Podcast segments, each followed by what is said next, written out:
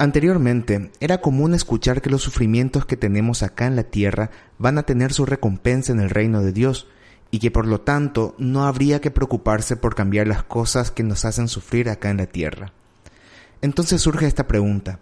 ¿El reino de Dios es algo tan importante que nos obliga a olvidarnos de todo lo bueno y lo malo que hay acá? ¿Y este reino, dónde está? Y por sobre todas las cosas, ¿en qué consiste? Soy Adrián, misionero claretiano, y hoy vamos a hablar del reino de Dios.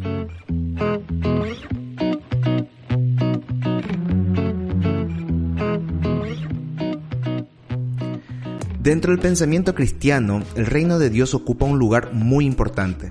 Sin embargo, a lo largo de los siglos, cada cristiano fue elaborando diversas formas de entender esta imagen, a veces como una metáfora del paraíso, una metáfora de la iglesia acá en la tierra, también se lo pensó como una especie de estructura Estado-nación e incluso como un programa político. Y no es casual que esta idea sea muy importante para los cristianos. El reino de Dios es una de las frases que más aparece en los evangelios de Marcos, Lucas y Mateo. En el evangelio de Juan no aparece ninguna vez esta frase, es un poco especial este evangelio. La cosa es que para Marcos, Lucas y Mateo, esta idea es muy importante dentro del mensaje de Jesús. Tanto así que incluso Marcos en el capítulo 1 versículo 14 nos muestra a Jesús arrancando su ministerio anunciando este reino. La frase reino de Dios no aparece en todos los evangelios, solo los primeros tres.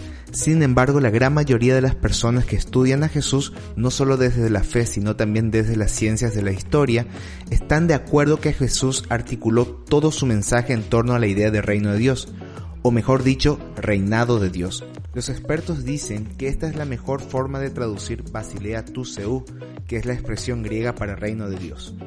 Pero, ¿qué es esto del reino de Dios? ¿Qué es lo que es? Jesús habló mucho sobre el reinado de Dios y quiso vivir su vida de acuerdo a esta idea. Sin embargo, como es costumbre en él, él no dejó una idea muy estructurada al respecto. Jesús nunca definió qué significa esto del reinado de Dios como en un manual. O sea, Jesús nunca dijo esto, reino de Dios es dos puntos y ta ta ta ta ta. No. ¿Qué hizo? Pues lo comparó con muchas cosas. A veces con una semillita, a veces con un arbolito, una monedita y etcétera, etcétera. Una de las razones por la que Jesús no dejó una definición y un concepto como de manual sobre el reinado de Dios tiene que ver con su forma de enseñar. Mucho de su mensaje Jesús lo transmitió a través de parábolas, usando metáforas y comparaciones simples, para que de esa forma sea fácil de entenderlo y recordarlo, y por sobre todo para que cada uno desde su propia realidad pueda experimentar este mensaje. Otra posible razón por la cual Jesús no dio una definición clara sobre el reino de Dios es porque de alguna manera en el pueblo esta idea estaba dando vueltas. Popularmente estaba presente la idea del reinado de Dios y de alguna manera todos esperaban que esta idea se haga realidad. En otras palabras, Jesús no inventó la idea del reino de Dios. La gente ya tenía una noción sobre esto. Ahora bien, ¿de dónde viene la idea del reinado de Dios? Vamos a ojear nuestra Biblia hasta el Antiguo Testamento, específicamente en el libro de Isaías. En el capítulo 52 encontramos un poema muy especial sobre la esperanza y la situación que estaba viviendo el pueblo de Israel. Este poema se escribió después de que Babilonia invadió el pueblo de Israel. Los resultados de esta guerra fueron atroces. La ciudad de Jerusalén quedó devastada y muchos terminaron exiliados de su país. Esta situación hizo que mucha gente piense que Dios les abandonó y que se olvidó de la promesa de que Jerusalén sería el lugar desde donde Él reinaría sobre toda la tierra. Isaías explica que Dios nunca abandonó a su pueblo, sino que fue al revés. El pueblo abandonó a Dios dejando de lado la justicia y el bien común, lo cual trajo como consecuencias mucha corrupción en los gobernantes, lo que facilitó que el pueblo caiga en desgracia. Pero el poema de Isaías no se queda con este panorama. Continúa y dice que a pesar de la guerra y de la destrucción de Jerusalén, el Dios de Israel sigue siendo rey y que él mismo en persona va a regresar a su pueblo para gobernar con justicia y bien común. Pasaron los siglos y la idea de que Dios en persona va a reinar sobre Jerusalén quedó grabada en la memoria del pueblo.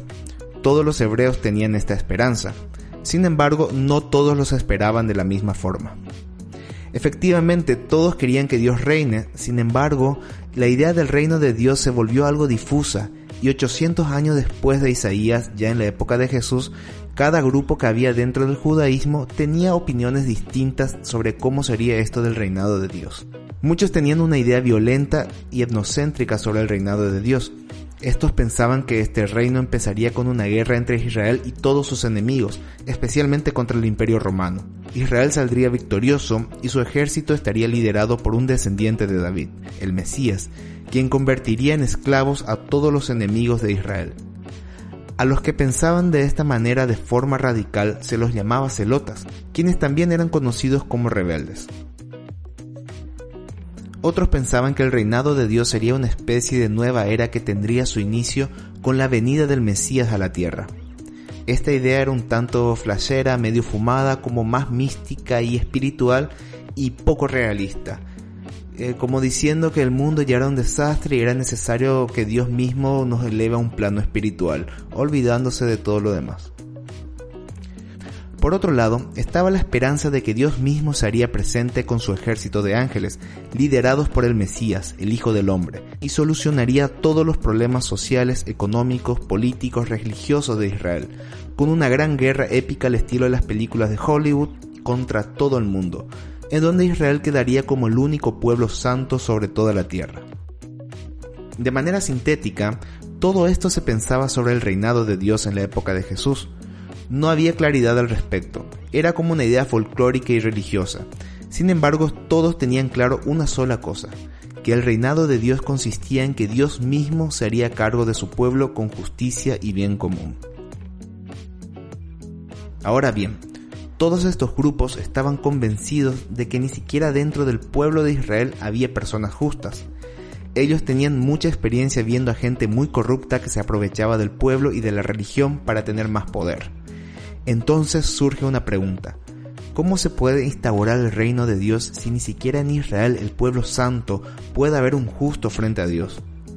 De ahí surge la idea de que no todos en el pueblo de Dios son dignos y justos de alcanzar este reino solo un pequeño grupo, al que se lo llamaba el resto de Israel. ¿Y quiénes eran este grupo? Pues tampoco en esto había acuerdo. Todos los grupos religiosos decían ser el verdadero pueblo de Dios, el resto de Israel.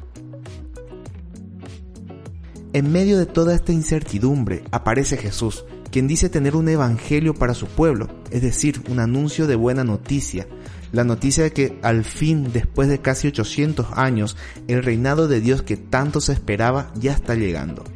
Pero Jesús tiene una manera muy particular de entender el reinado de Dios.